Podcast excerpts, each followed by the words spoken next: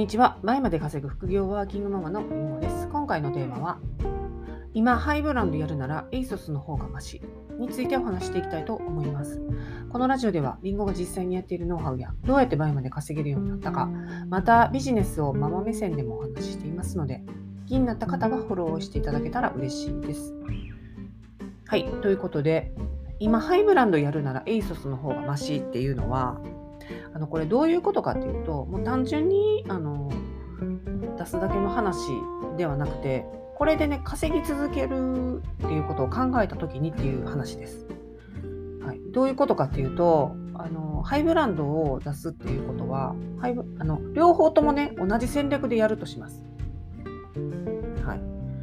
どういう両方とも同じ戦略でやるっていうことは最安値戦略ですね。ASOS の多くは最安値戦略なんですね。あの私が ASOS やってた時は私はあの実際最安値では出してなかったんですけど、まあ、最安値出してたのもあったんですけど、えー、そうじゃない出し方をしてたんですけども多くの人がやってるのは最安値戦略なんですね。えー、でどういう戦略かっていうと ASOS の方は。まあ、ASOS でね一覧表示した時に同じ商品が10円でも高く出されてたらそのそれより10円値下げして出品し直すと。要は常に最安にして受注が入るようにしておくというような戦略なんですよね。でこれはこれですごい戦略だなと思います。その10円値下げする人を雇うんですね。でその雇った人が、まあ、見つけてえ、値下げしていくっていうのを延々やるんですよ。え利益が出るところまで。だからもう詐欺にされた時の利益はもう本当に100円とかっていう話は聞いたことありますけどね。100円とかまあ数百円とかなんですかね。まあそれはその人によってここまででいいよっていうのを決めるんだと思います。でそれがすごくねヒートアップした状態だったんですよ昔ね。うん、でもうそれで単価も低いから届く量もすごいし例えば30万稼ごうと思ったらすごい数の取引をしなきゃいけないんですよね。ASOS 単品でやってるとね。なのであのそれをが疲弊するっていう疲弊してもう次にハイブランドに行くっていう時代が来ました。はい、で、えー、今ねハイブランドでその時になん今ハイブランドやってる人からしたら、え、なんでハイブランドその時からやらなかったのって思うかもしれないんですけど、当時の場合は、いや、そんなハイブランドなんでそんな、え、そんな高いの取り扱うの怖いっていう、その、参入障壁だったり、マインドブロックがあったんですね。もう今はハイブランド出して当たり前の世界じゃないですか。ハイブランドをとにかく出せって教えるコンサルもあるみたいですから、あのもう普通になってると思いますし、まあ、なんならそれでハイブランドが飽和してるんですね。で、そのハイブランドをどういう戦略でやってるかっていうと、差別化だったり、ずらしだったり、派生だったりではなく、最安値戦略なんですよね、結局。で、やってること、ASOS と同じになってきてるんですよ。だから、利益率ね、もう10%以下、もう7%以下とか、もう5%、3%とかで、ハイブランドを出してな十何万っていう商品の利益がもう数千円っていうもう ASOS 状態になってるんでそれそれこそ10円単位で値下げはしてないかもしれないですけど最安値でとにかく出す戦略っていうのをされてる方は多くいてだから信じられない安い金額で出してる人があんなに上位に来てるんですね。で、それでなんで ASOS の方がマシになってくるかと言いますと、じゃあいいじゃないかと。ASOS は数百円なんだろうと。ハイブランドだったらある程度数千円なんだろうと。じゃあハイブランドの方がいいじゃないかっていうことなんですけど、これが良くなくて。で、なんで良くないかっていうのは、あの消費税が発生してきてしまうんですよ。年間の売り上げが1000万を超えると、消費税の支払い義務が出てくるんですね。はい、初年度は大丈夫ですよ。あれ確か2年後とかだったかな。はい、なのでハイブランドを出してそれなりに売ってると1000万ってすぐ行くんですよ。で1000万いくってことは消費税を払わなきゃいけない。ってなったらそもそも10%以下で出してる。利益率10%以下で出してるとそこからままた他のね経費かかってくるんですよ。例えば、え出品パートナーさんへの支払いだったり、え交通費だったり、まあ、交通費とかもねそもそもねその出品の1個 ,1 個の単体の、えー、売上とか利益のところに入れてる方はまあ交通費入れないくていいですけど出品パートナーさんの分とかは入れてないじゃないですか普通に、まあ、入れてる方はもうそのその分の利益率ですね。でそういう、えー、あとはその他の経費ですよね。このバインはやる上でのいろんな経費。例えば、えー、チャットワーク契約したりとか、えー、まあマインドマイスター契約する人はいないか、えあとは画像アプリをその課金にしてたりとか、まあ何、何かしらちょっとずつでも課金していくことってあると思うんですよね。うん、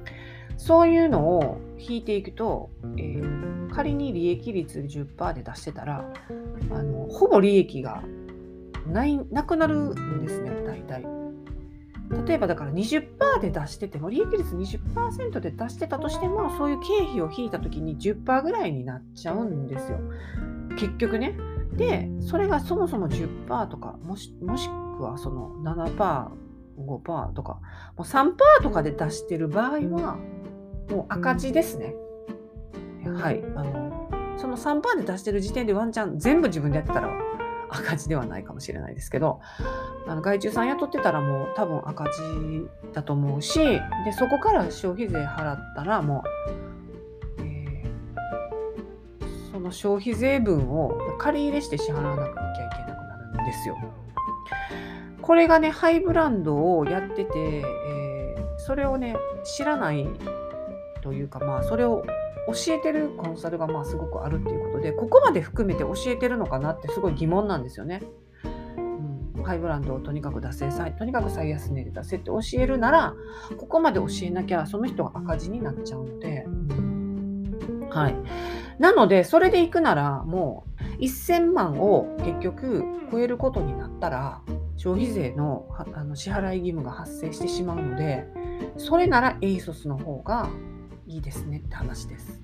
1000万超えないんで。で、もっといいのは、ASOS ってフル外注できるんですよ。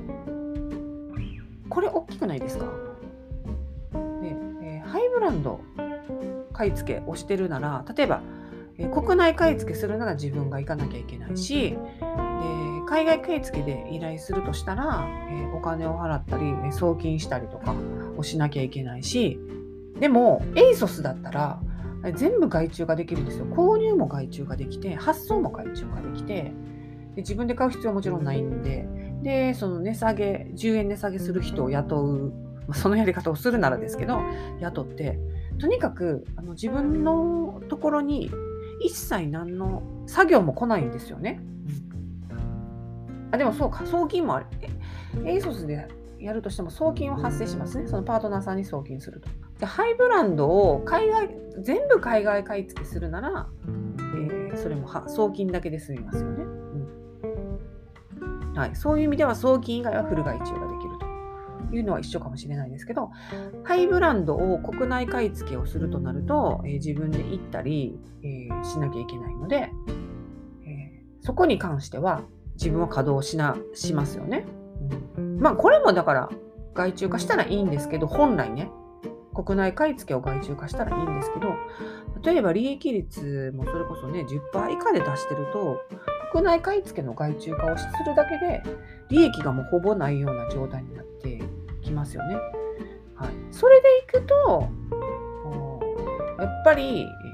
フル外注はなかなかきついのかなと思います。で、とするなら、えー、フル外注を求めるなら ASOS かなと。うん、で、やっぱり、あのー、まあ、このね、えー、音声、ラジオを聴いていただいてる、え方たち、方は、多くの方があのママだと思いますから、できるだけね、外注かね、え、マイマが回るならいいいいじゃないですか。で、あの、フル外注は理想なんですよね、本当に。あの、エイソスの場合、思考停止でフル外注ができるんで、うん、まあそういう意味では、一個一個の単価は低い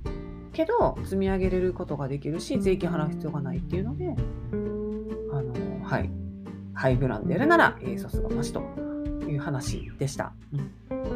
はい、だからって ASOS をおすすめしているわけでもないですし、私は出さないです。はい、でどうするかって、どうしてるかっていうと、もういつもこのラジオで言っている通り、差別化をしたり、ずらしや派生をして、最安値じゃなくて売れる方法で、え出品して受注を取っているということですね。はい。ということで、今回も聞いていただきありがとうございました。それでは次回のラジオでお会いしましょう。りんごでした。Thank you.